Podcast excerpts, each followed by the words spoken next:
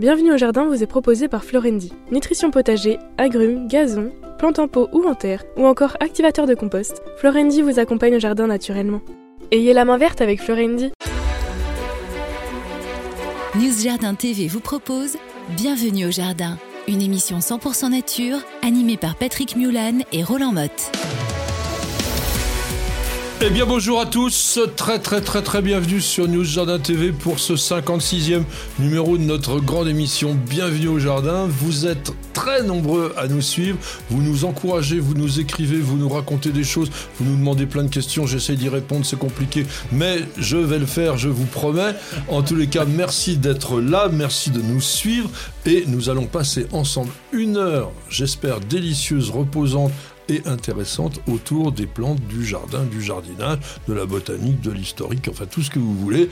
Vous en aurez, je pense, pour votre argent, puisque de toute façon, c'est gratuit. En tous les cas, nous sommes heureux de vous retrouver. Quand je dis nous, c'est parce que à côté de moi, il y a l'inénarrable, le solide, le costaud, c'est. ah oui, il est solide.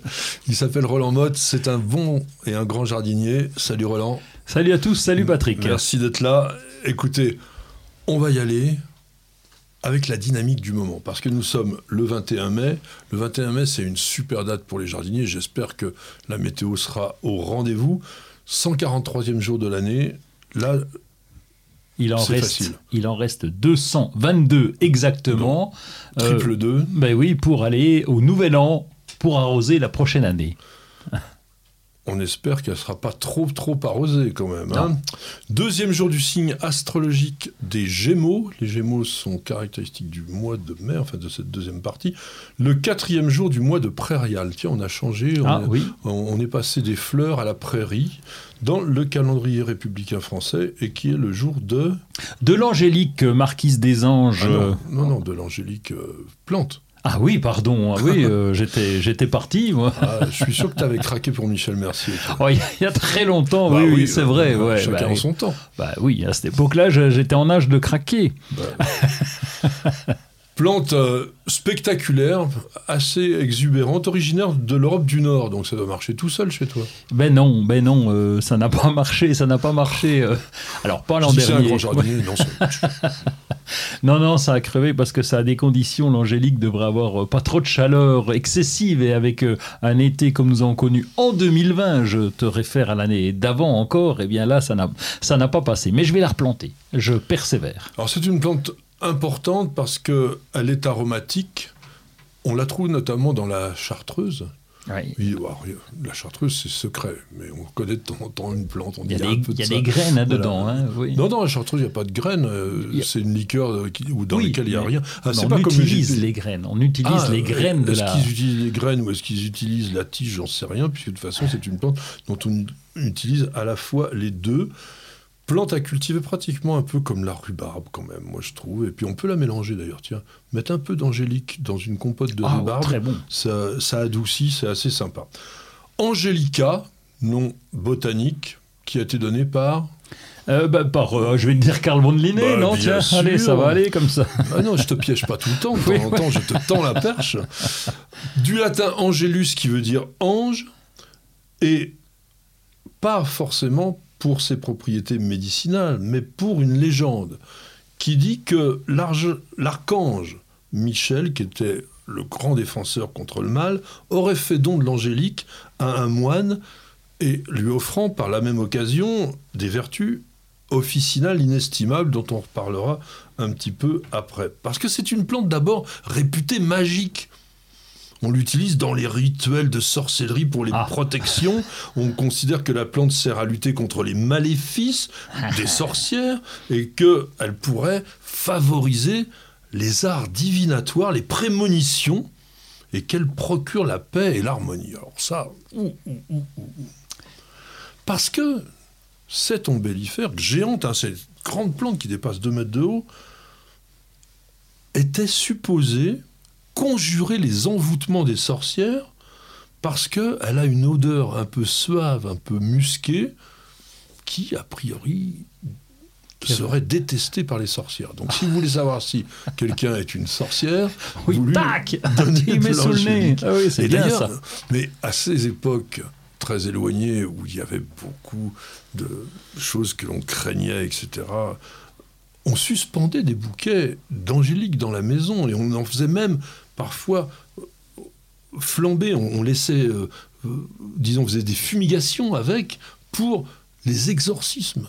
Ah Donc bah c'était vraiment une plante qui était importante. On l'accrochait même au cou des enfants pour les protéger des maléfices.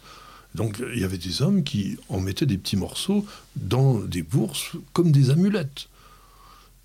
À la Renaissance, on l'appelait la racine du Saint-Esprit, parce qu'on disait que ça avait les propriétés de guérir des très graves maladies.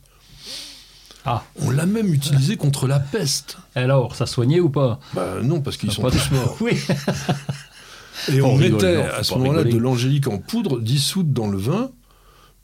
Et Olivier de Serres, donc ce grand agronome du XVIe siècle, a dit que cette plante servait à tenir la personne joyeusement.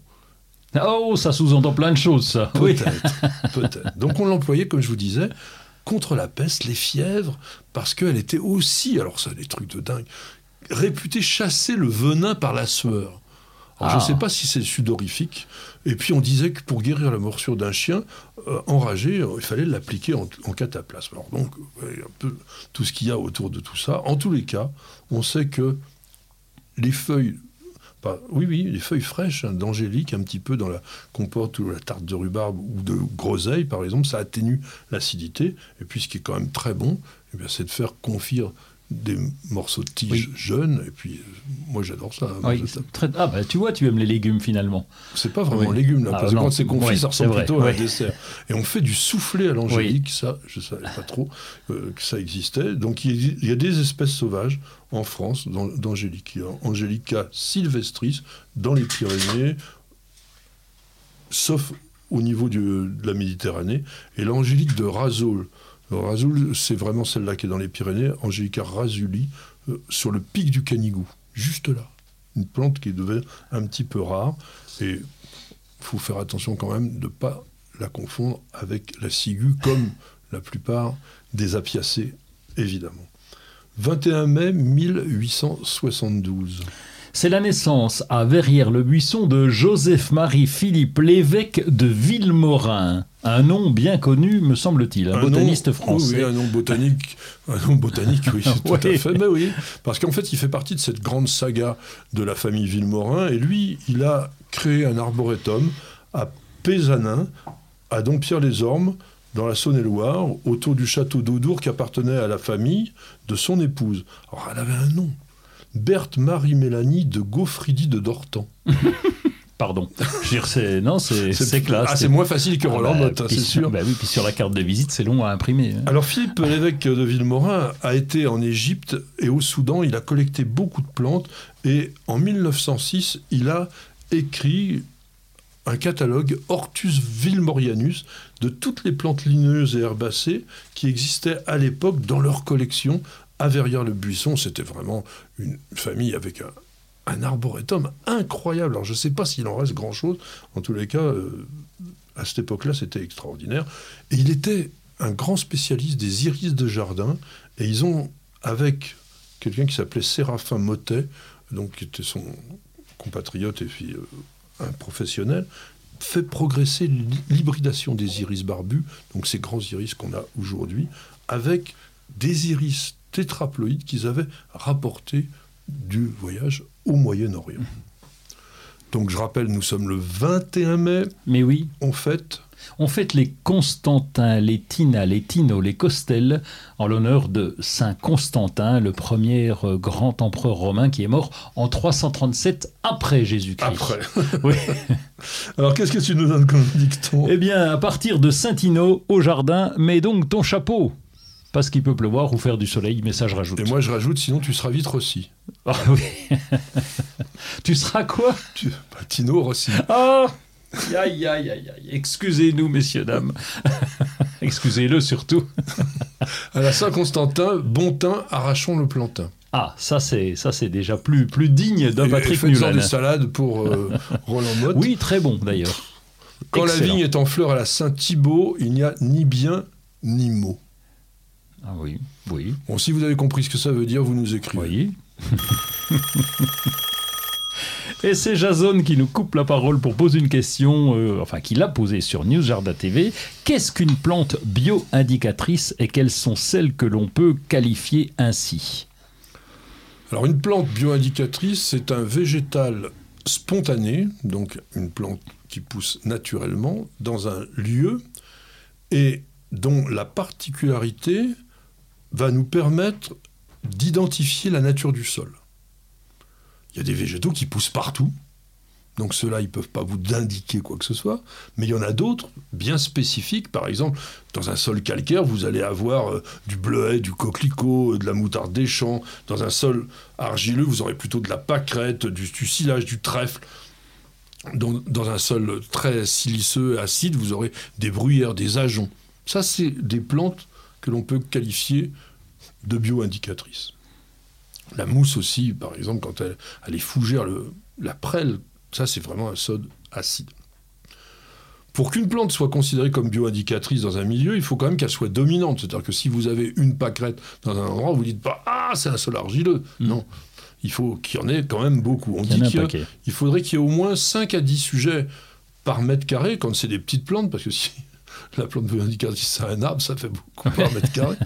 Mais qu'elle ou plutôt qu'elle occupe environ 70% de la surface avec la même espèce. Donc si vous avez ce genre de végétaux, ça peut vous donner quand même une indication sans avoir d'analyse du sol à faire.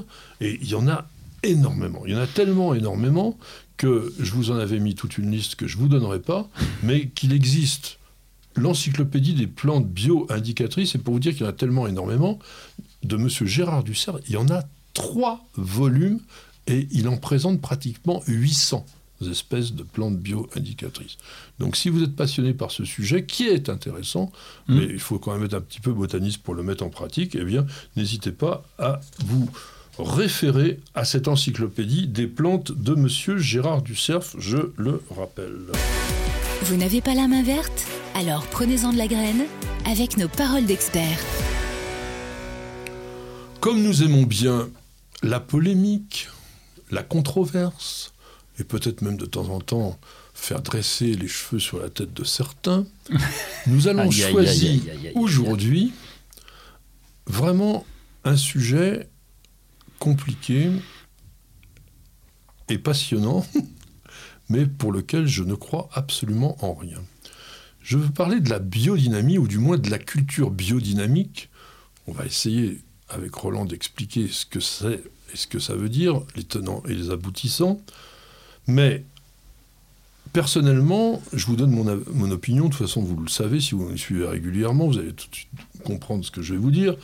Pour moi, c'est du pur charlatanisme, c'est vraiment souvent du n'importe quoi. Toutefois, toutefois, il y a quand même des éléments en pratique logiques assez intéressants et j'ai eu l'occasion de rencontrer des gens qui pratiquaient la culture biodynamique, notamment des professionnels dans la viticulture, avec un succès certain, et qui fabriquaient des vins même de très haut de gamme dans ce principe-là. Maintenant, je vais tendre la main à Roland pour qu'il nous dise ce qu'il en pense, même si je sais qu'il sera peut-être plus modéré et modulé que moi, et ensuite on va vous expliquer ce que c'est. Oui, plus modulé que toi, puisque lorsque tu viens de nous expliquer qu'on mettait de l'angélique autour du cou des enfants. Non, mais ça, c'est de l'histoire. C'est de l'histoire, mais à cette époque-là. Or, projetons-nous dans ce Moyen-Âge où les gens mettaient ça autour du cou, on trouvait ça tout à fait normal et on trouvait ça bien. C'est les connaissances et les pratiques qui ont fait que on a découvert que, ah ouais, c'était bien, c'était ouais, c'était peut-être pas si bien que ça. Peut-être que ça n'avait pas d'utilité. C'est facile à dire après coup, mais moi, j'aime bien les, des gens, euh, alors même si je partage pas tout dans la biodynamie, parce qu'il y a des choses qui me paraissent un petit peu euh, surprenantes, voire folkloriques, mais, mais euh, c'est pas une raison. Je trouve que c'est d'abord bien pour une raison, c'est qu'ils s'intéressent au jardin, ils vont chercher des choses qu'on n'a pas explorées, et finalement, c'est peut-être pas si mal, ça nous fait réfléchir. Alors, on va essayer de réfléchir. Je vais vous raconter l'histoire de la biodynamie, puis après, vous en ferez ce que vous voulez. Moi, de toute façon, je ne fais pas de la promotion dans cette émission, on vous fait de l'information. Nous sommes en 1924 et M. Rudolf Steiner, qui était un occultiste autrichien, de nationalité suisse ensuite, a créé les fondements de l'agriculture biodynamique. Il avait fait huit conférences et il ne parlait pas alors de biodynamie, mais d'agriculture biologique et dynamique. Et c'est vrai que quand je vous dis qu'on peut en garder un morceau, il y a cette agriculture biologique qui, comme le dit Roland précédemment, est aujourd'hui quelque chose de connu et qui se développe avec des techniques qui sont éprouvées. Après, quand la partie dynamique, on verra qu'on peut quand même mettre des bémols, parce que là, on, remonte à l'époque des sorcières. Mais ça, c'est autre chose. Donc, Steiner avait créé autre chose, un principe qu'il a appelé l'anthroposophie.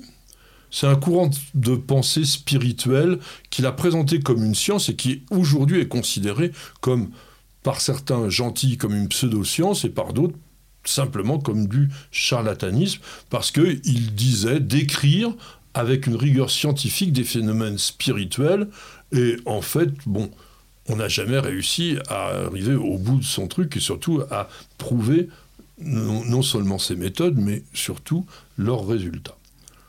Au départ, il y avait quelques agriculteurs qui étaient anthroposophiques, et puis euh, ils faisaient un petit groupe, et puis il y a quelques quelques-uns qui étaient plus agronomes qui ont commencé à développer, à partir de ces principes-là, des méthodes de, de, culture. Et on était en 1938, et à partir d'un livre fondateur de la biodynamie qui s'appelle La fécondité de la Terre, et il y a eu le premier congrès de biodynamie en 1939. Là, on n'était pas encore en France, puisqu'il a fallu attendre 1958 pour que se crée un syndicat d'agriculture biodynamique et en 1973, même pas. Non, l'association de culture biodynamique 58, le syndicat en 73 et aujourd'hui le mouvement de culture biodynamique en 75. Alors, qu'est-ce qui rapproche une idée philosophico-politique avec des techniques de culture? Eh bien, c'est simplement le dogme de la reconnaissance de l'importance de la Terre, de l'importance de, vivre sur cette planète, et il n'y avait pas d'éléments particulièrement rationnels. La culture biologique, qui fait appel uniquement donc à des intrants naturels, à préparation du sol sans retourner, l'utilisation de compost, etc., se retrouve dans la biodynamie. On fait la même chose. Mais il y a un truc qui me chatouille un peu, c'est que on y ajoute l'influence des rythmes lunaires et même planétaires. Et on va tenir compte de ça.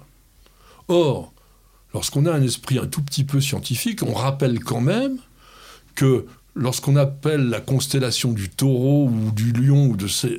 ça n'a rien, mais rien de rien de scientifique, parce que ces constellations-là, quand on prend l'univers, elles ne sont pas organisées comme on les, on les raconte. Donc, il n'y a aucune raison pour que ces planètes-là, enfin, c'est même pas d'ailleurs des planètes, excusez-moi, ce sont des étoiles, elles aient un rôle direct sur notre mini-planète dans son système solaire. Bon, peu importe, vous, vous avez le droit d'y croire. Donc, c'est quoi l'idée fondamentale de la culture biodynamique? C'est que lorsqu'une plante devient malade, elle n'est pas spontanément malade, mais elle a été fragilisée par son environnement. Là, on peut être d'accord.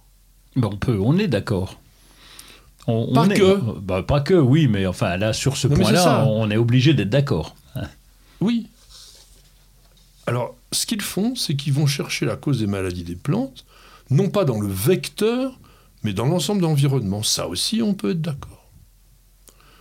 Et la plupart des techniciens de l'agriculture, de l'horticulture, qu'ils soient bio ou pas, sont d'accord là-dessus.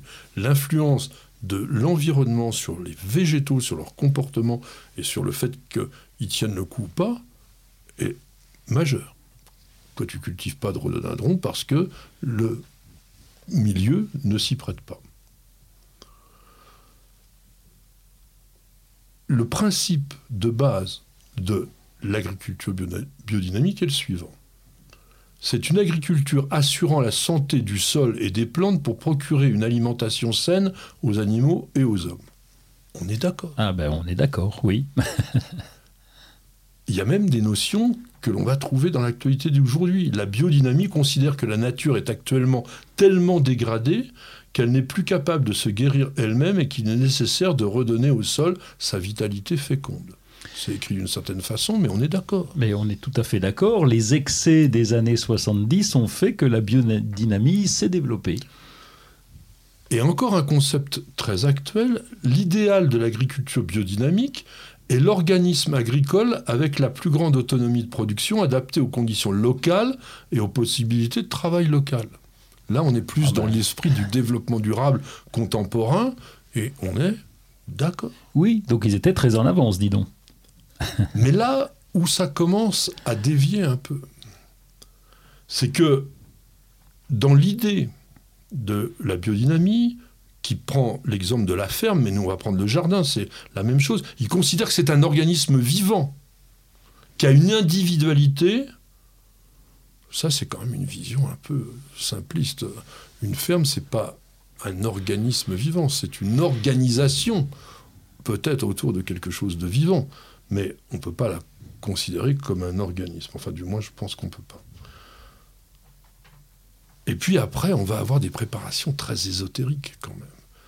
Vous avez la bouse de corne, la silice de corne, des produits qui doivent subir une dynamisation, c'est-à-dire que ça reste très, très flou. Puis vous avez la préparation 500 à base de bouse de vache pour réguler le pH du sol. Alors, ce qui est bizarroïde, c'est que c'est le produit miracle qui va réduire l'acidité des sols acides et atténuer la basicité des sols alcalins. Et attention, la préparation 500, ça se fait de la façon suivante c'est de la bouse de vache que vous mettez dans des cornes de vache que vous enterrez dans le sol pendant l'hiver. Et au printemps, le contenu est dynamisé, alors on ne sait pas comment, dans l'eau pendant une heure et pulvérisé sur le sol. Là, on est dans le Moyen-Âge. hein. Oui, mais c'est notre époque aussi, le Moyen Âge. Donc euh, on, avance progressivement. Mais je, ne sais pas, j'ai pas vu les tests de savoir si ça pouvait donner quelque chose. Mais bon, moi ça me choque pas. Ça, c'est- pas si choquant. Les gens font des essais, font des tentatives pour contourner les produits chimiques. Donc voilà, ce, ce ne sont que des essais. c'est pas pour contourner les produits chimiques, c'est pour donner une méthode de culture soi-disant extraordinairement plus valable que le reste. Ça n'a rien à voir avec simplement le fait je cultive au naturel. Non, on est dans une philosophie. Et Steiner, qui était ni biologiste, ni botaniste, ni même agri- agriculteur, il dit cette fondée sur son intuition. On, est, on est dans, dans l'idée quand même du, gourou. Euh, il disait, par exemple, croire en l'influence des cultures par des forces suprasensibles de nature Bon. éthérique, psychique, astrale. La il parlait de la force du moi, des forces cosmiques. Bon, ça, Voilà. d'accord, d'accord. On- Non, mais c'est la dérive. Vous voyez Ce qui nous intéresse, c'est surtout les évolutions du jardin, finalement. Parce que euh, qu'un autodidacte se, euh, se mette à faire du jardinage, ça c'est tout à fait courant, puisque tous les jardiniers sont pratiquement auto- Mais non, autodidactes. oui, mais il ne devient pas un gourou Ah oui, euh, non, qui mais- donne euh, un peu euh, des règles, parce qu'il y a des règles. Il faut avoir des méthodes, etc. Bon, c'est. T'as raison, au départ, il n'y a rien de bien méchant, euh, avec des préparations à base de quartz, de fumier de bovin, de plantes, mais il y a aussi des trucs pas ragoûtants. Ben, Il prend des organes d'animaux. euh, euh, tu me disais, euh, je l'avais, je l'avais pas vu ça. On, on- on écrabouille des, limaces pour obtenir un jus qui va éloigner les limaces. Alors c'est vrai Ça. que Je suis pas sûr que ça marche par contre. oui. chez certains animaux, la- les cadavres peuvent avoir un effet répulsif, les cadavres de leur propre espèce. Mais bon, tout ça, c'est quand même. Encore une fois, moi je trouve ça moyenâgeux. On est au 21e siècle. Quand même, faisons attention. Bon, je veux pas vous en mettre plus dans la tête que ça. Je voudrais quand même que tu parles de cette expérience Oui, que tu as que- vue à- Châteauneuf-du-Pape, qui est intéressante. Je l'évoquais, moi, euh, aussi, un, un vignoble, c'était plutôt dans le Bourgogne, où j'ai vu de très belles réussites, mais il n'y avait pas ça. non, mais voilà. Il y avait les jours. Ils, ils étudient aussi, j'ai oublié de le dire, vous avez un calendrier de biodynamie sur lequel on vous dit aujourd'hui, c'est le jour feuille, le jour tige, le jour racine, etc. Et les agriculteurs ne travaillent que cette partie en fonction du calendrier. Pourquoi pas? Ça, il n'y a rien à dire. Pouvons-nous séparer, nous qui sommes des sages, le bon grain de l'ivraie Puisque dans la biodynamie, toi, tu, évidemment, tu es quelqu'un d'entier, tu prends tout en bloc. Mais euh, si on sépare un petit peu ce côté ésotérique, voire folklorique, on peut regarder ce qui s'est fait autrement. Et puis, bah, je vais te. Justement, l'enquête, pas l'enquête d'ailleurs, c'est les essais menés par la Chambre d'agriculture du Vaucluse, donc à Châteauneuf-du-Pape, pendant trois ans, sur des parcelles de vin bio et de vin en biodynamie. Eh bien, euh, résultat, euh, ils n'ont pas réussi à trouver de différence. De résultat, il n'y a pas de résultat. ça, c'est formidable. Quand même. Oui, non, mais Travaillons trois ans pour obtenir un résultat nul. Mais non, mais c'est important de le savoir que c'est ni bien ni mal. On est à égalité moi, sur une parcelle que c'était débile. C'est autrement. Non, la, totalité, parce que tu prends la totalité. Séparons une partie. Je vous ai montré, on a, on a parlé de ce qui était valable. On l'a bien mis en, en évidence. Voilà, c'est très et bien. Après, je vous ai raconté tout ce qu'il y a autour et qui est, je maintiens, débile. Donc attention quand même. Non mais toi tu fais du jardinage au naturel, c'est-à-dire que tu prends pratiquement tous les trucs positifs dont on a dit tout à l'heure. Et tu brandis pas un drapeau. Mais non, je ne brandis pas de drapeau. Par contre, dans la chimie, il y a eu aussi des excès qui étaient débiles. Donc, euh, si tu veux, dans, dans, toutes ces sciences ou ces recherches, bah, je ne vais pas dire sciences, mais ces recherches ou ces tâtonnements, eh bien, il y a une partie qui est un petit peu euh, euh, glauque et puis une partie, finalement, qu'on va retenir qui nous fait avancer. Eh bien, faisons avancer les choses. C'est ce que l'on essaye de faire chaque semaine avec vous. Bienvenue au jardin. Patrick Mulan, Roland Motte. Nous allons revenir dans notre siècle avec des choses intéressantes puisqu'elles sont nouvelles. Et moi, je prône la nouveauté, l'innovation, la créativité, la technique, la science. Et là, on est dans des choses. Alors, nouveauté, entre guillemets. Oui. Parce que la première plante dont tu vas nous parler, n'a rien de nouveau, simplement elle n'était pas tellement commercialisée. Oui, cochléaire officinal, donc on, oui, ça passait totalement inaperçu. C'est la ferme de Sainte-Marthe qui nous propose des graines. Donc ce sont des, c'est une condimentaire qui fait 25 cm de haut. Elle est riche en vitamine C. Elle a une saveur puissante d'ail et de réfort. Autant dire que ça, renifle un peu. Elle s'utilise un peu à la manière de la ciboulette. Elle est originaire de Chine. Et puis, bah, elle se met en place. Euh, on peut encore la mettre en place en juin-août, mais il fallait faire les semis un petit, peu, un petit peu avant quand même. Mais elle lève rapidement, donc on pourrait s'amuser à la faire. Elle lève en, en 10, 10 ou 20 jours. Oui, voilà, donc patient quand même. Mais bon, oui, on peut semer, ça se sème en place hein, jusqu'au mois d'août, donc vous pouvez essayer de découvrir cette, euh, oui, on peut dire un peu nouvelle aromatique, parce qu'on la voit pas beaucoup dans les, dans les ah, recettes. Je, ne l'ai jamais vu en recette ou en jeune plan, alors dans les jardineries, non, ça non On va leur demander qu'ils nous en envoient un petit euh, ah, sachet. j'aimerais bien, j'aimerais bien vais le faire, ils vont me faire. Bon, on va semer ça, et, enfin tu vas semer ça, et puis après tu vas le déguster. Alors il va, il va le trouver bon parce qu'il trouve tout bon, mais moi je dégusterai, je vous dis. Alors là, quelque chose de très bon en revanche, c'est un mini concombre. Oui, et tu pourras leur demander qu'ils nous envoient aussi euh, des, graines. Donc c'est, alors l'avantage c'est que c'est une variété buissonnante, 50 cm, donc parfait pour les balcons. Ah oui, ça s'étale pas. Ah non, non, non, ça reste trapu, et ça c'est le gros avantage. Donc on met 60 cm si on veut faire des mais c'est surtout en pot, moi je dirais, parce qu'on récolte ça en juillet-octobre. Un petit concombre de 12 cm. Oui, c'est surtout très rigolo et c'est trapu. Donc euh, quand on a un gros pot, si on veut s'amuser à faire euh, ce, concombre d'art sur son balcon, eh bien c'est tout à fait possible. Oui, il s'appelle d'art, DAR, et vous pouvez le semer maintenant parce que pour que ça prenne bien un de concombre, il faut 22 à 25 degrés. Mm. Donc si on le fait trop tôt, alors on peut le faire à l'intérieur, bien entendu, mais si on le fait trop tôt, on risque que ça puisse vraiment, vraiment raté, ça serait quand même dommage.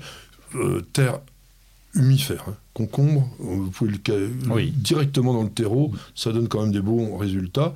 Et puis, oui, comme tu disais, pourquoi pas euh, le faire en, pot Ben oui, parce que là, on maîtrise le sol hein, dans le pot. Alors moi j'ai un truc qu'on peut mettre aussi dans le pot, mais qu'on peut mettre aussi dans tous les jardins, parce que c'est une nouvelle formulation d'une gamme d'engrais dont on connaît très très bien le nom, ou du moins dans le milieu professionnel, mais il y a quand même belle lurette que les amateurs ont à leur disposition, s'appelle Osmocote. Alors là, il l'appelle Osmocote Max. Je ne sais pas pourquoi il est Maximum. Max. Euh, en tous les cas, c'est une nouvelle conception, une formule dans laquelle vous n'avez plus de nitrate d'ammonium, vous n'avez plus certains produits qui pouvaient être contestables avant.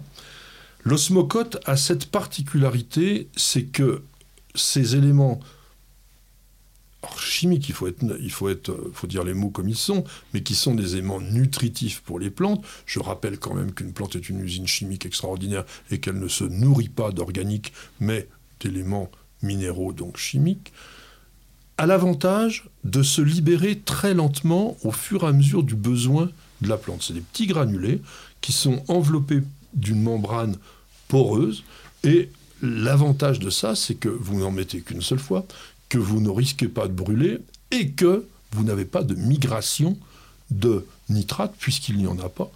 Il y aura juste la transformation au moment où la plante le prendra. Donc il y en a pour les hortensias, les rhodos, les agrumes, il y a l'universel. Alors c'est ça que j'ai toujours trouvé extraordinaire. Il faut des engrais pour tout, mais il y a aussi l'universel qui marche pour tout le monde. Donc tant qu'à faire, prendre l'universel. Souvent il est moins cher en plus. Il y a le géranium, euh, géranium dipladina surfinial, le rosier, l'arbuste, les plantes vertes et fleuries. Donc on peut utiliser ce type d'engrais vraiment pour tout. Qu'est-ce que tu as en... Moi j'ai un petit ah, coup de cœur. Non, non, non, non, non, non, ah. Mesdames, messieurs, ah. regardez-le. Oui cet après-midi, après l'émission, on va le retrouver dans un arboretum. ah oui, c'est vrai, j'ai oublié. Non, en Haute-Saône. En Haute-Saône. Arboretum de Mailleroncourt. Oui. Alors, je connais pas du tout. Mailleroncourt-Charette, c'est entre Luxeuil et Vesoul, et c'était auparavant un grand parc avec des pommiers. Mais en, et j'ai d'ailleurs cueilli les pommes là. Bon, on a fait des bringles, mais bon, on s'en fout. Et, et donc, euh, en 1986, euh, eh bien, euh, la famille Follet, qui exploitait ce, ce, terrain, a tout perdu. A tout perdu. Pourquoi tout a gelé? Et donc, François a décidé de remplacer ces pommiers qui avaient tous gelé, parce qu'il faisait vraiment très froid cette époque-là, par des 25, par des arbres, par des arbres, et c'est devenu un très bel arboretum. Alors, 2000 arbres, 450 espèces différentes issues du monde entier, et un magnifique Camesiparis lawsoniana qui a été planté en 1900 et qui aujourd'hui fait 30 mètres de haut. Oui, une belle bête. Pour la région, c'est une belle bête. Que tu, tu, vas euh, accompagner euh, les visiteurs? Oui, j'y suis allé pour préparer, et donc on va accompagner les visiteurs, mais on va leur parler de l'influence, parce que nous sommes très touchés là-bas en Franche-Comté par, les, par le réchauffement climatique, et les arbres prennent bonbon, on va dire. Ah donc, le pôle Nord est devenu le... Euh, il s'est réchauffé un petit peu, ben oui, et je ne vais pas te faire la liste des arbres qui souffrent chez nous, donc on va faire le tour justement de cet arboretum, on va découvrir ces arbres, et on va parler en même temps de, bah, de, de, de biodiversité de réchauffement climatique. Et ce n'est pas tout, parce que si le samedi, il est à l'Arboretum. Le dimanche, il sera à Saint-Dié à la fête de printemps et à 14h, il fera une conférence, vous vous devinez sur quoi?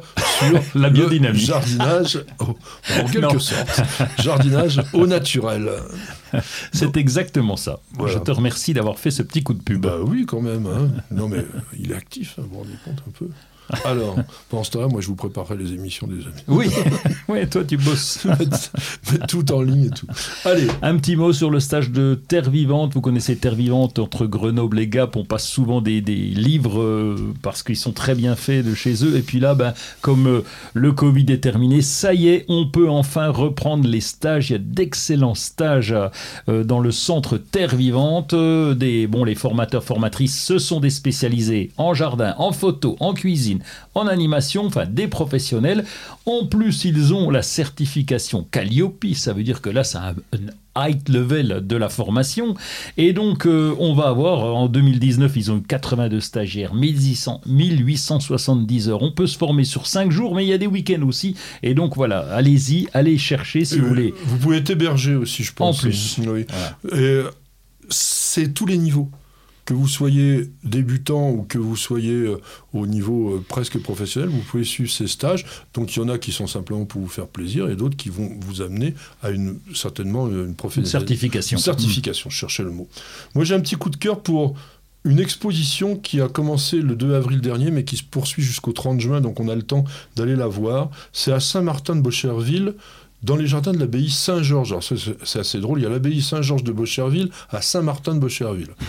il devait y avoir un conflit de saints à une époque. En tous les cas, cette exposition, c'est sur les plantes tinctoriales, qui vous permet aussi de découvrir un botaniste Louis-Alexandre d'Ambournay, dont personne n'avait jamais entendu parler ou presque, qui est né en 1722 à Rouen et qui a réhabilité complètement la culture des plantes locales dans l'industrie de la teinture et notamment la garance. Et on lui doit entre autres des ouvrages importants comme Instruction sur la culture de la garance et la manière d'en préparer les racines. Il avait aussi utilisé d'autres plantes qui vont vous être présentées ainsi que le travail d'une beaucoup plus jeune, puisqu'elle sera présente euh, Virginie Lagerbe, donc, qui est une spécialiste autodidacte de la teinture, et elle constitue une teintothèque aujourd'hui, et elle essaye donc de réhabiliter, dans un esprit un peu naturel, l'utilisation de tout ça, notamment la gaude, qui sont une plante qui teint en jaune, Isatis tinctoria, la guède, le pastel des teinturiers, puis cette fameuse garance. Donc si vous êtes intéressé par ce, tout ça, bah, vous allez en Normandie, ça doit être quand même assez sympa dans la Seine-Maritime, Saint-Martin, de Bocherville, jusqu'au 30 juin. Maintenant, on va pas aller en Normandie, on va aller juste à côté, on va prendre un petit coup à boire, un petit peu d'eau ou un peu de café comme vous voulez pendant la petite page de publicité qui arrive tout de suite. Prenez soin de votre jardin avec Oriange 3 en 1, la nouvelle innovation Solabio. Insectes, acariens et maladies, un seul produit et c'est fini. Une question de Camille qui dit étant complètement débutante, je souhaiterais savoir pourquoi dans votre vidéo sur les salades, les jeunes plants ont été replantés à nouveau. Alors on dit repiquer dans notre langage jardinier, ça concerne essentiellement les plantes qui ont été semées dans ce qu'on appelle le semis en pépinière. C'est-à-dire on fait un semis soit dans une terrine, soit en pleine terre, mais au lieu de le faire vraiment dans l'endroit où les plantes vont se développer complètement, on obtient du petit plant et on le repique. Pourquoi? Tout simplement pour le faire forcir, pour lui donner plus de, oui, de tonus, tout simplement. Qu'est-ce que tu as à dire de plus Non, rien d'autre, c'est exactement ça. Ça lui permet d'avoir un peu plus d'air aussi, même aussi en, l'air, pas que pas qu'au niveau des racines, mais c'est surtout renforcer le système racinaire. Voilà, parce qu'on va recouper un petit peu le pivot. Alors une chose, bien sûr, on ne repique jamais les légumes racines à part la betterave, mais donc les carottes, les radis, euh, les tout ça, on ne les repique pas. Vous cherchez la petite bête Toutes les réponses dans le dossier de Bienvenue au Jardin. Je crois qu'on va faire plaisir à beaucoup. On n'a peut-être pas fait tout à l'heure avec la biodynamie. En tous les cas, là, avec les pivoines, je pense que nous allons être tous d'accord pour dire que c'est une plante absolument sublime, que c'est une plante que tout le monde a envie d'avoir dans son jardin, et que c'est une plante qui, malheureusement, n'est pas aussi facile que ça. Elle est réputée assez oui, caractériel, je dirais pratiquement. et certains la réussissent très bien et d'autres pas. Tu en cultives? Oui, bien sûr. J'ai euh, un pied de pivoine euh, arbustif, quelques pieds d'herbacées et euh, deux itos. Ah oui, bah, donc il a, donné le menu là. il a donné tout le menu. Pivoine, genre. Genre, genre pivoine, paeonia. Paeonia, oui. Qui fait l'objet aujourd'hui d'une famille spécifique pour elle, après avoir appartenu au renonculacé.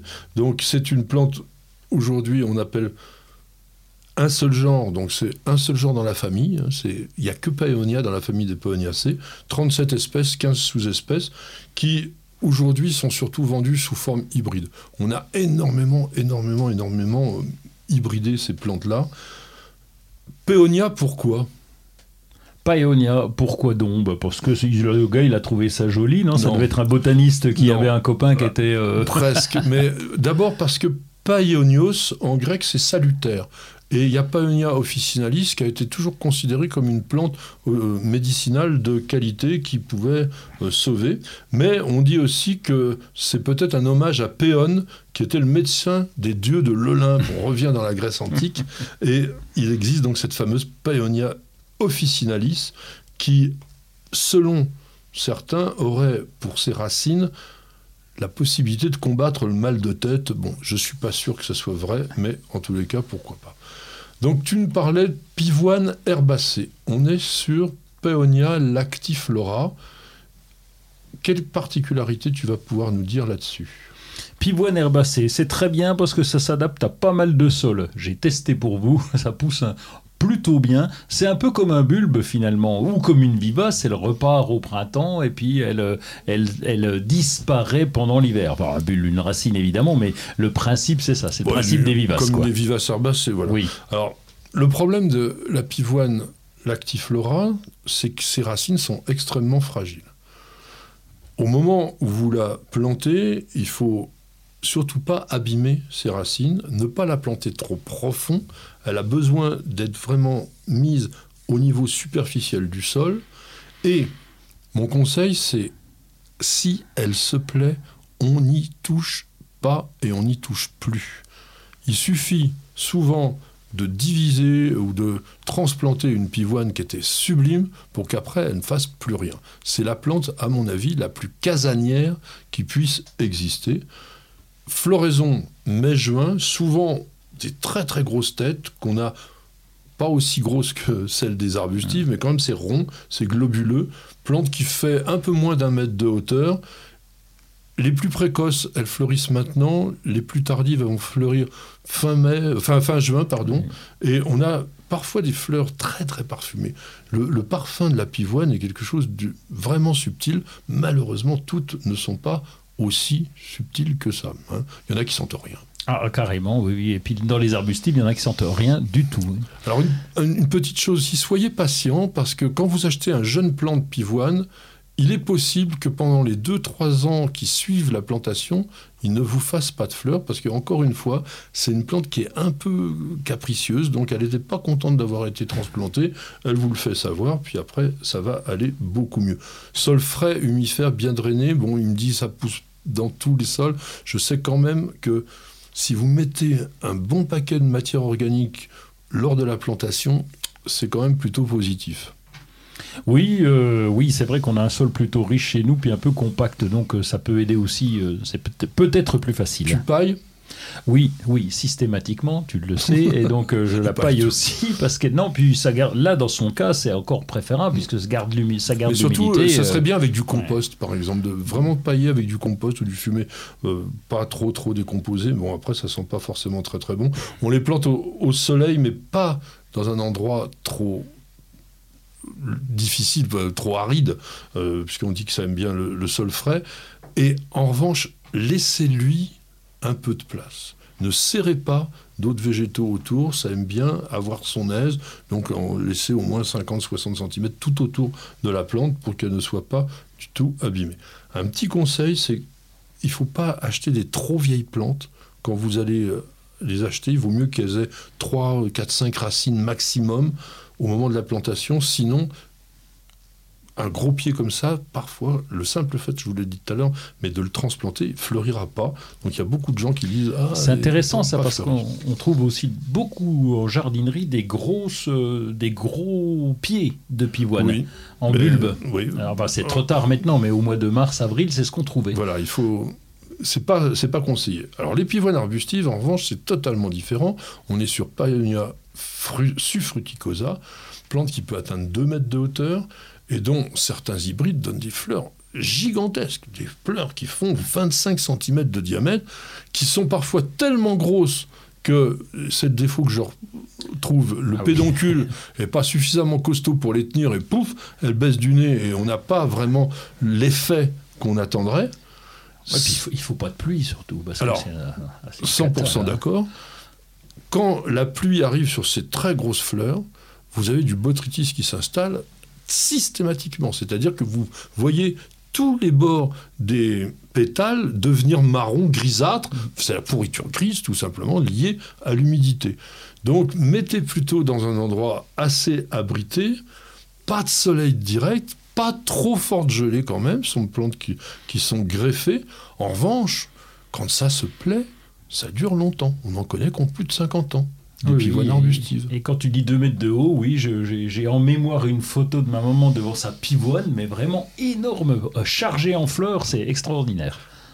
Je vous ai dit tout à l'heure que les pivoines herbacées se plantaient superficiellement. Les greffées, parce qu'elles sont toutes greffées les arbustives, on doit enterrer la greffe. Donc il faut être au moins 10 cm sous la surface du sol pour que l'enracinement du porte-greffe se fasse, enfin pardon, l'enracinement du greffon se fasse, ce qui va donner une plante plus vigoureuse.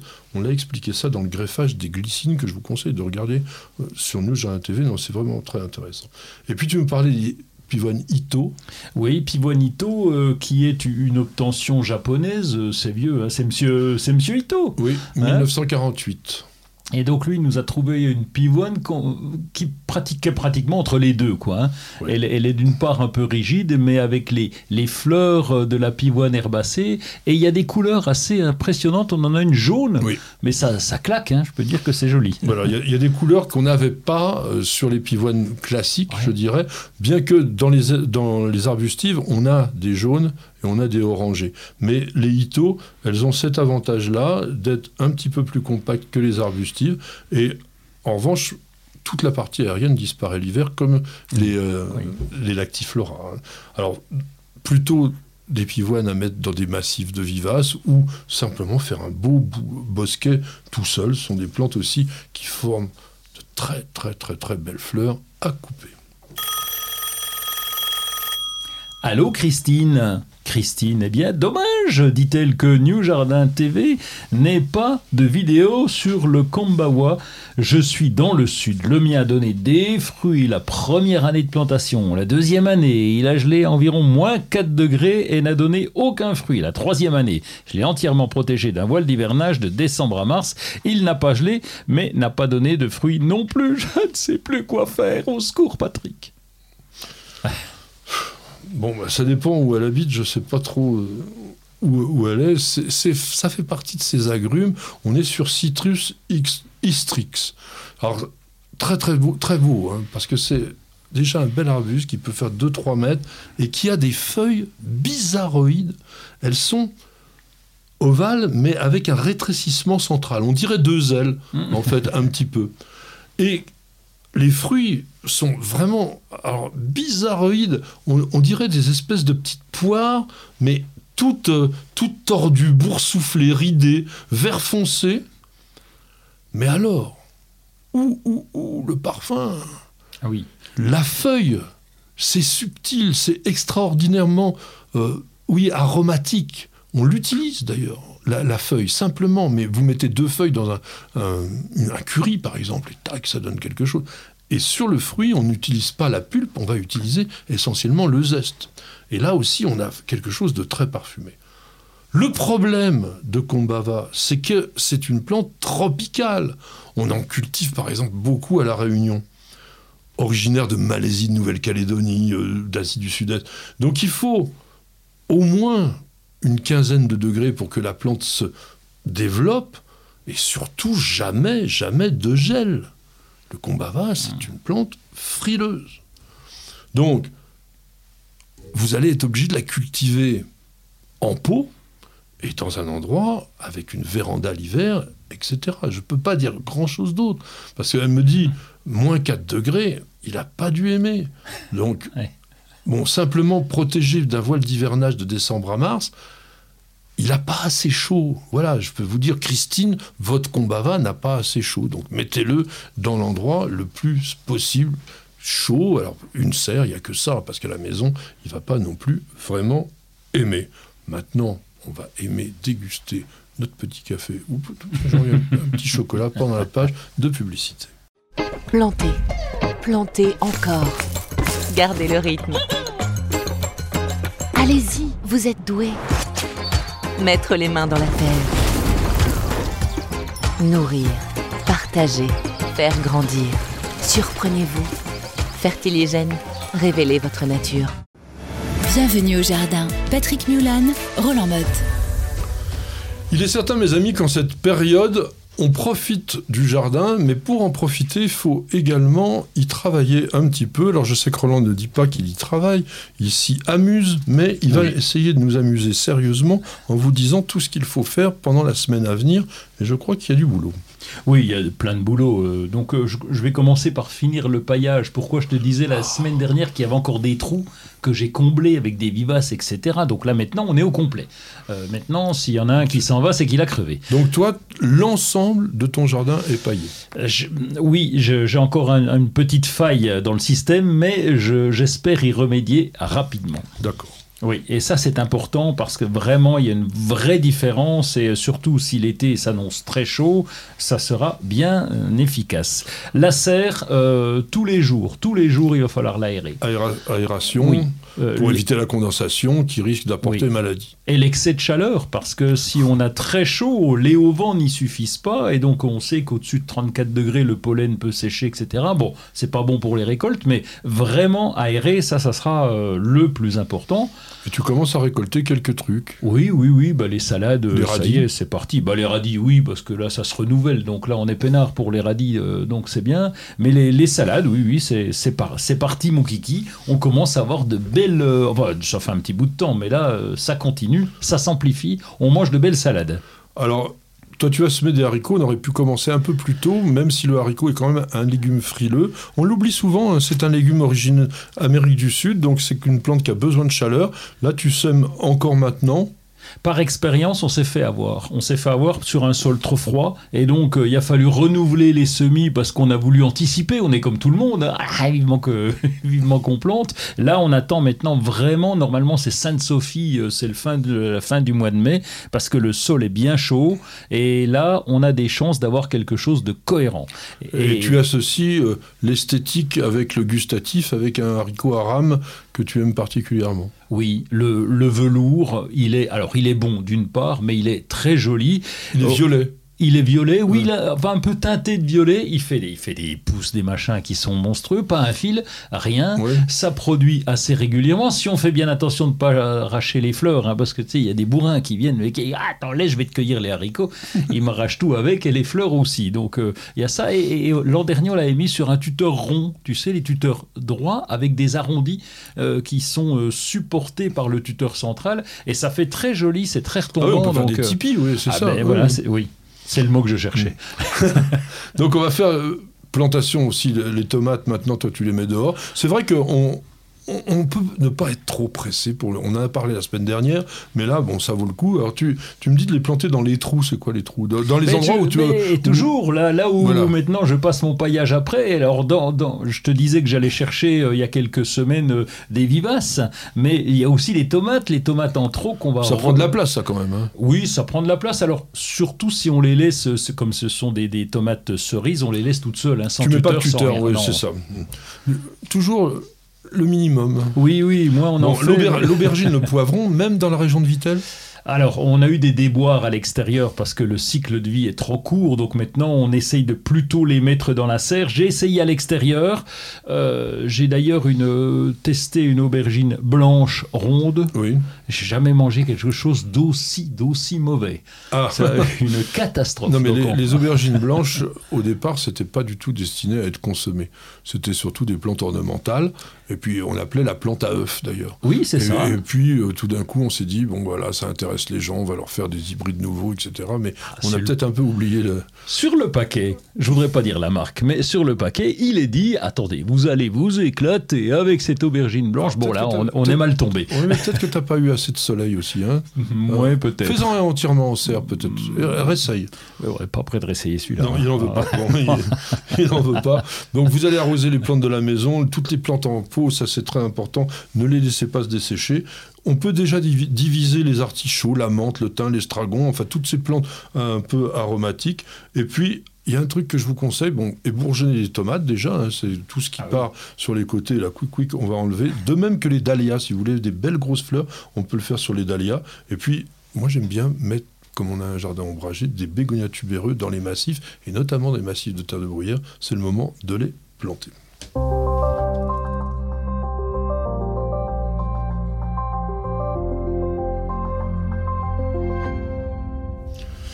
Nous allons aller où? Oh, jusqu'en Inde aujourd'hui avec euh, le surf de notre ami Roland. Oui, un surf euh, avec un, un- un nom à coucher dehors, c'est à Raipur Chhattisgarh, euh, donc c'est en Inde. C'est au même niveau que Calcutta, et c'est Madame Neha Chauda, euh, qu'on retrouve aussi avec un autre pseudo qui s'appelle euh, Fabulous Shots. Et là, là c'est impressionnant parce qu'elle a 8700 publications, 29 000 abonnés. Il y a du monde. Et là, les photos. Alors, il n'y a pas les noms de ce que c'est, etc. Parce que c'est pas ces photos. J'ai été regardé parce que j'étais in- intéressé. Ah oui. Et en fait, elle cherche c'est une sorte de documentaliste, on va dire. Oui. Elle cherche les jolies photos qui lui plaisent sur l'internet et elle les met. Ah non, mais là, Il y en a de partout et il y a de tout. Et puis, et puis c'est impressionnant. Je- J'étais marqué, il y a une araignée qui est en train de manger une mouche. C'est vraiment. euh, là- là, on s'y croirait. Euh, il y a eu des gouttes d'eau sur fond de fleurs rouges. Enfin, il y a des photos qui sont.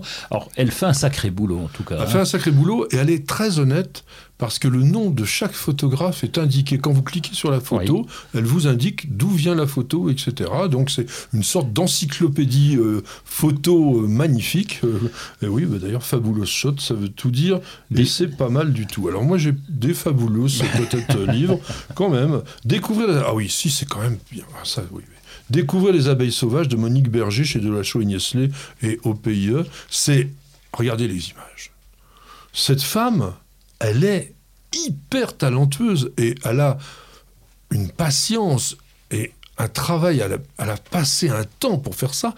C'est pas nos abeilles sur une ruche, là, attention, hein. on est sur des abeilles sauvages. faut déjà les trouver, faut prendre le temps de les repérer, travailler. C'est formidable. C'est un livre vraiment je crois qu'il est unique en son genre. On avait déjà pardon, on avait déjà présenté un livre sur les abeilles sauvages, mais pas avec une qualité iconographique comme ça. Et là, franchement, moi, je me suis régalé. 600 photos inédites, donc. Elle nous raconte quand même comment vivent ces abeilles, comment elles se reproduisent, est-ce qu'elles sont dangereuses pour nous ou pas, que se passe-t-il la nuit, où est-ce qu'elles sont, euh, où est-ce qu'elles vivent en hiver, au printemps, quel, joue, quel rôle jouent-elles évidemment dans le cycle de la vie, de la biologie? C'est génial, ça s'appelle donc Découvrir les abeilles abeilles sauvages. Je tire un immense chapeau à Monique Berger, qui est son auteur, et qui est la photographe. Regardez ça, les insectes sont en vol, ils sont en gros plan. Il y a, y a tout, il y a tout, il y a tout, et c'est vraiment très, très beau. Elle n'a pas évidemment travaillé sur toutes les espèces, parce que je vous rappelle, il y a 1000 espèces d'abeilles sauvages que l'on rencontre en France, mais je pense que personne d'entre nous n'a jamais vu ces insectes-là aussi près et de façon aussi belle. Un autre livre extrêmement intéressant, plus savant, plus complexe sans doute d'approche, qui, ça le- voilà, avec, Ah. des, avec des dessins de Monsieur Francis Allais, qui est un dendrologue, un botaniste réputé, très connu, qui a une manière très particulière, très personnelle de faire des dessins et des dessins botaniques. Et là, on rentre dans le monde des lianes. Alors, on pourrait croire, sous ce titre, d'avoir un livre sur les plantes grimpantes. Alors, bien sûr, ce sont des plantes grimpantes. Non, ce sont vraiment les lianes de la forêt tropicale qu'elle quand je dis elles, ces deux dames, Annick Schnitzer-Lenoble et Claire Arnold, vont vraiment avoir travaillé pour savoir quel est leur rôle écologique, pour savoir comment elles s'adaptent au biotope, comment elles colonisent aussi les endroits, parce que les lianes dans certaines forêts, c'est ahurissant. On est aussi sur l'écologie, puisque le livre va évoquer les relations des lianes avec les arbres, avec les animaux, même avec la société humaine, puisque il y a des lianes qui ont soigné, qui ont nourri, qui ont même réussi à être utilisées dans la construction. Donc vraiment, vraiment, on a un livre complet et peut-être parfois un peu complexe, mais franchement, si vous vous intéressez à cet univers-là, si vous voulez s'y voyager au bout du monde, parce que là on est dans les pays tropicaux, vous avez ce livre chez Actes Sud, il s'appelle Éloge des lianes, Annick Schitzer-Lenoble, Claire Arnold, ça coûte 32 euros, c'est un livre de bonne bibliothèque. Alors une question de Michel, Michel E. Je viens de voir dans l'une de vos émissions que l'on pollinisait des plantes sur des falaises vierges en utilisant un hélicoptère. Cela ne pourrait-il pas contribuer à faire disparaître d'autres insectes, comme le papillon dont vous parliez, qui sont, euh, fondamentaux pour l'écosystème? Euh, on devrait réfléchir sur l'interventionnisme humain, souvent trop présent, avec ses bonnes ou ses mauvaises intentions. Mais euh, évidemment, elle a raison, mais on va pas deviser parce que là, il nous faudrait trois émissions coup sur coup pour parler de tout ça. Est-ce que l'on a le droit ou pas de faire ceci, de faire cela? Est-ce que l'homme est gentil Est-ce qu'il est méchant? Est-ce qu'il est bon? Est-ce qu'il est utile? Est-ce qu'il est mauvais? Est-ce que on peut se poser toutes les questions qu'on veut, mais le fait est là et le dire on pollinise des plantes sur les falaises vierges avec un hélicoptère, c'est parce que on veut protéger la plante dans son milieu. Et est-ce que c'est l'homme qui a fait disparaître les insectes qui le pollinisaient Peut-être ou peut-être pas? C'est pas simple de répondre à des choses comme ça. L'important, c'est de prendre conscience de la capacité qu'on peut avoir. Et je pense que c'est fondamental.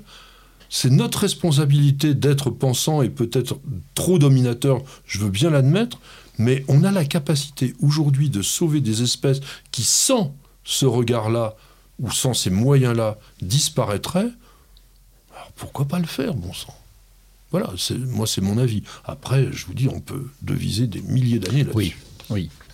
Et toi Oui, non, mais par rapport, euh, je pense que la réflexion, c'est par rapport à, à, à dire, c'est peut-être que juste pour un petit papillon, on sort un hélicoptère, euh, c'est une comparaison euh, peut-être tarifaire, Et- simplement. Et quand on empêche de construire un immeuble qui aurait abrité X familles dans un endroit parce qu'on a découvert un vieux, euh, héris- euh, pas hérisson, mais un vieux hanneton euh, dont on supposait plus la présence, c'est la même chose. Bon, Oui, l'important, comme tu l'as dit, c'est de prendre conscience que notre monde est important et que si on peut le protéger d'une manière ou d'une autre, eh bien, c'est l'essentiel. Mais sachez aussi que l'interventionnisme humain fait de très belles choses.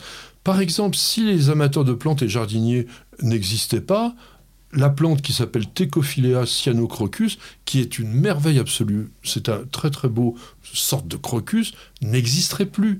Que trois hibiscus mauriciens auraient totalement disparu. On les a réintroduits dans la nature. C'est la même chose pour le cheval de Przewalski, le bison d'Europe, le condor de Californie, le lynx pardel, le guépard qui est pratiquement condamné et qui va sans doute résister, enfin subsister grâce à nous.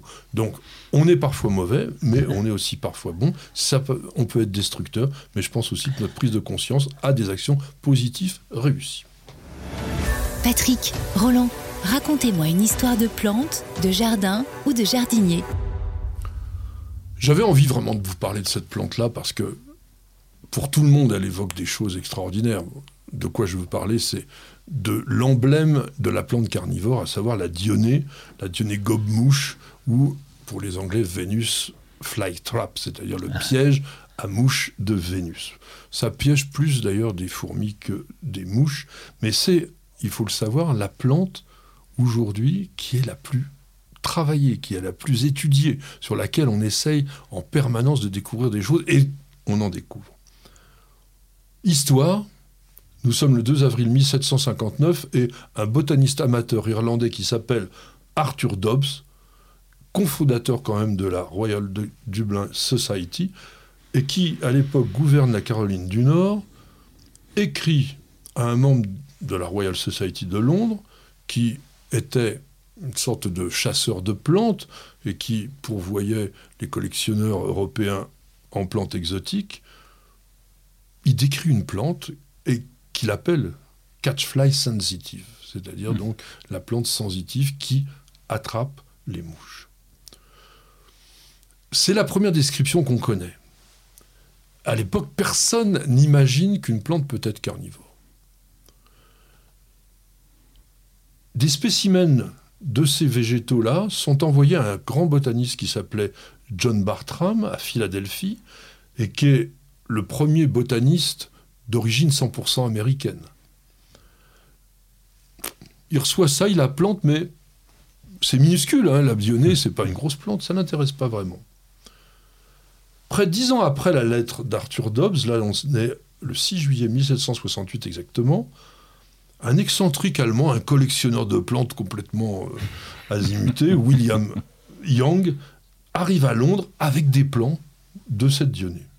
Et il les donne à un autre botaniste de l'époque très célèbre, qui était bibliothécaire, bibliothécaire du Kew Garden, le grand jardin de Londres, qui s'appelle Daniel Carl Solander, auquel on a attribué une plante géniale qui s'appelle le Solandra, une- une liane qui fait des fleurs comme ça. Et lui, il réussit la culture. La plante fleurit en août, donc un mois plus tard, et Solander la décrit et crée le genre Dionea.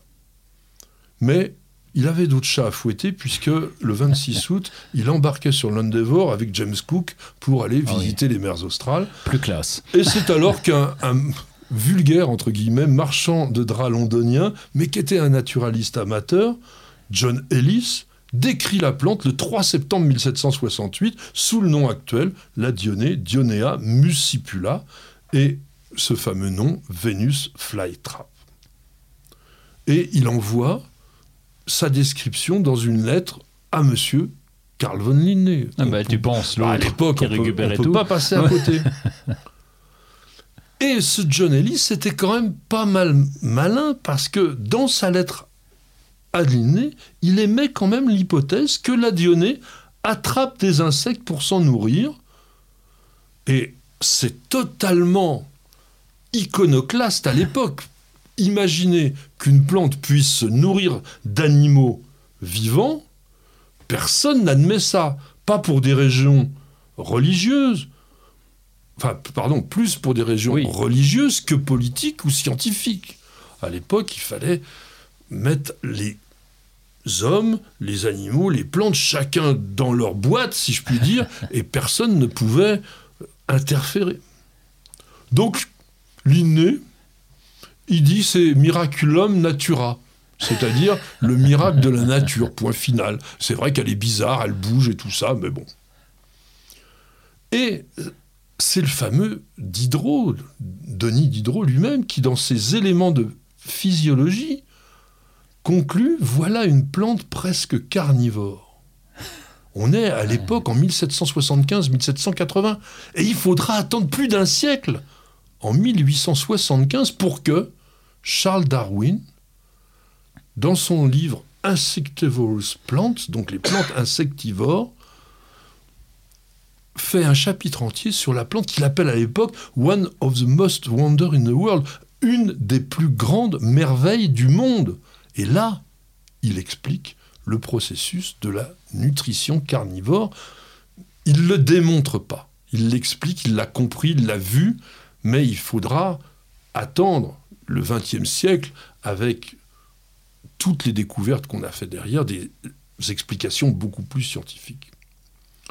Donc, pourquoi la référence à Vénus? Pourquoi la Dionée? Dionée, dans la mythologie, s'écrit Dionée D-I-O-N-E. Il n'y a pas de E Ah oui. derrière. C'est la déesse mère de la vie et de la mort, et qui est la fille de Zeus, le dieu suprême. Donc, pourquoi?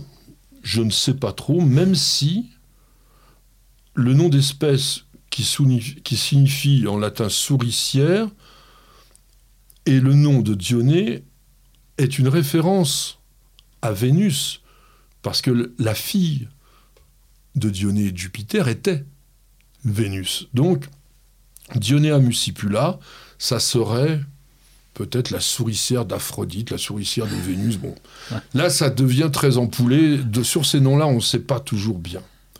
En tous les cas, il faut savoir que c'est une plante monotypique. Ça veut dire qu'il n'y a qu'une seule espèce dans le genre Dionée, Dionea muscipula, vous ne pouvez pas vous tromper.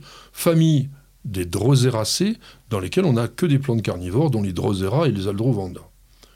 Alors, qu'est-ce qu'il faut pour qu'une plante soit considérée comme carnivore? Alors carnivore, c'est déjà exagéré, c'est insectivore. Il faut qu'elle soit dans un milieu un peu pauvre, parce qu'il faut qu'elle non, compléter non, sa non. bouffe.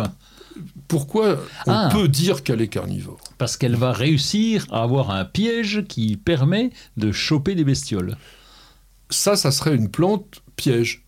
Mais pour qu'elle soit carnivore, il faut qu'elle soit Qu'elle capable. digère. Eh oui, Oui. il faut qu'elle soit capable de la digérer et qu'elle tire bénéfice de ses victimes en utilisant comme nutriments eh bien, simplement des organes, des éléments de sa victime.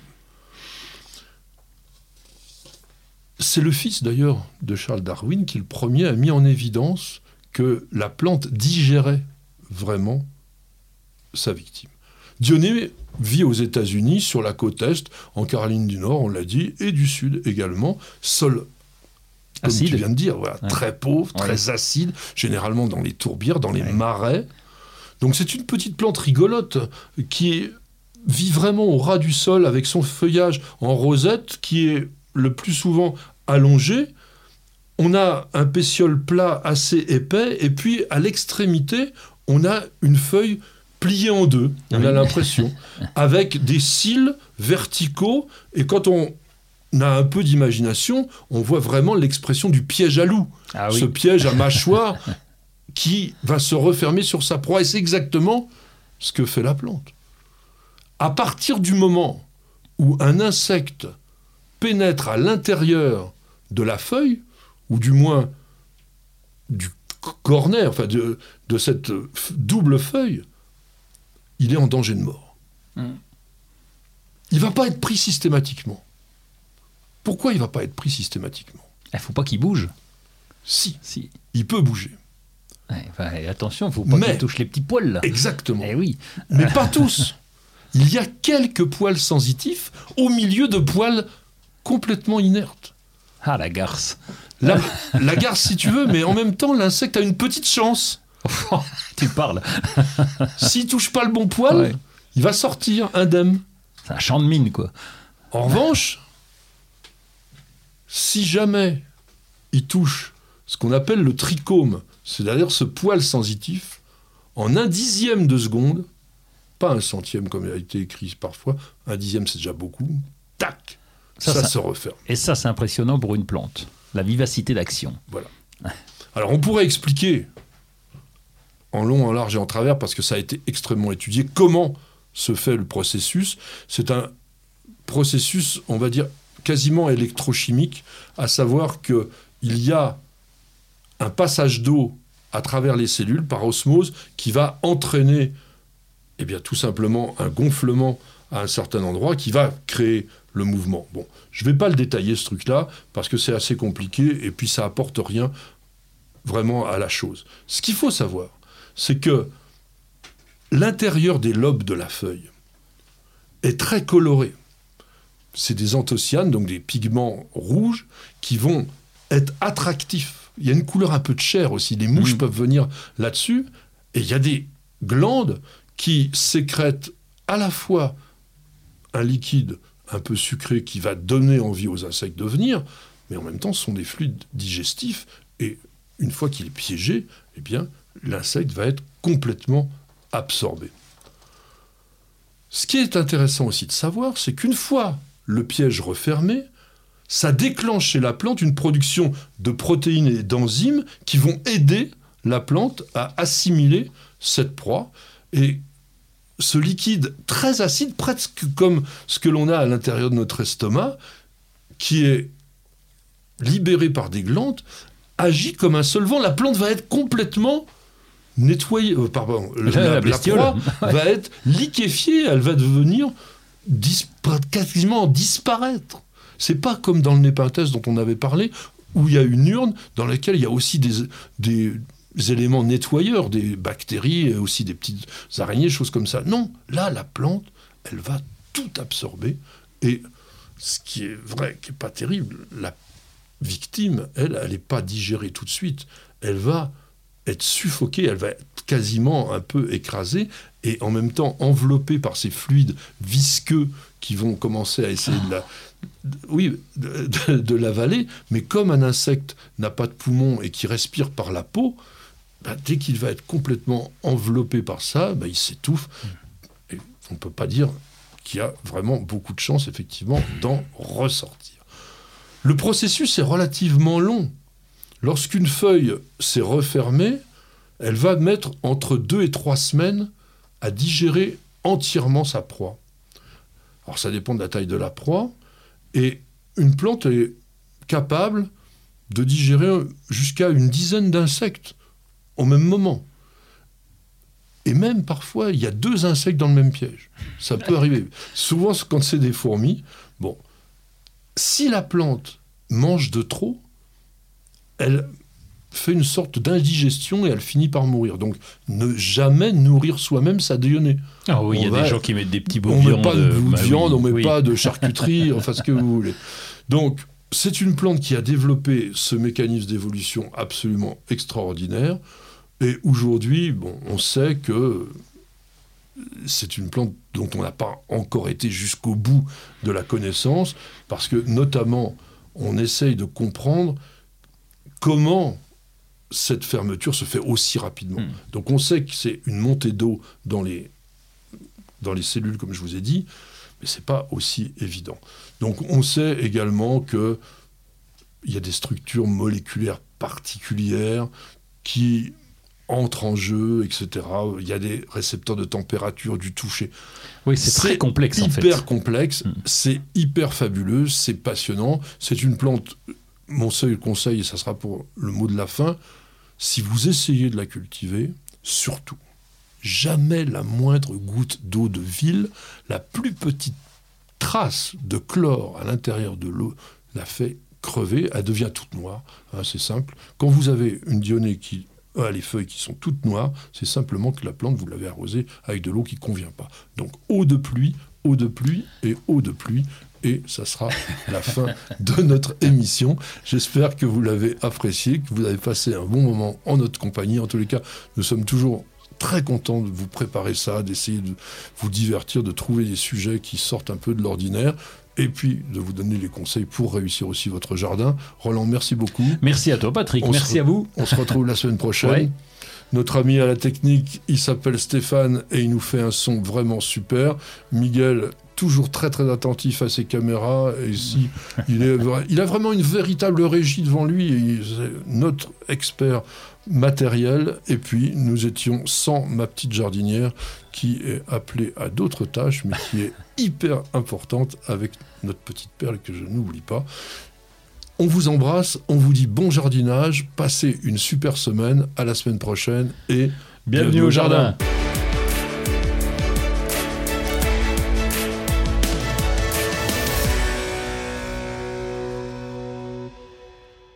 Vous avez écouté Bienvenue au jardin avec Florendi. Nutrition potager, agrumes, gazon, plantes en pot ou en terre, ou encore activateur de compost, Florendi vous accompagne au jardin naturellement.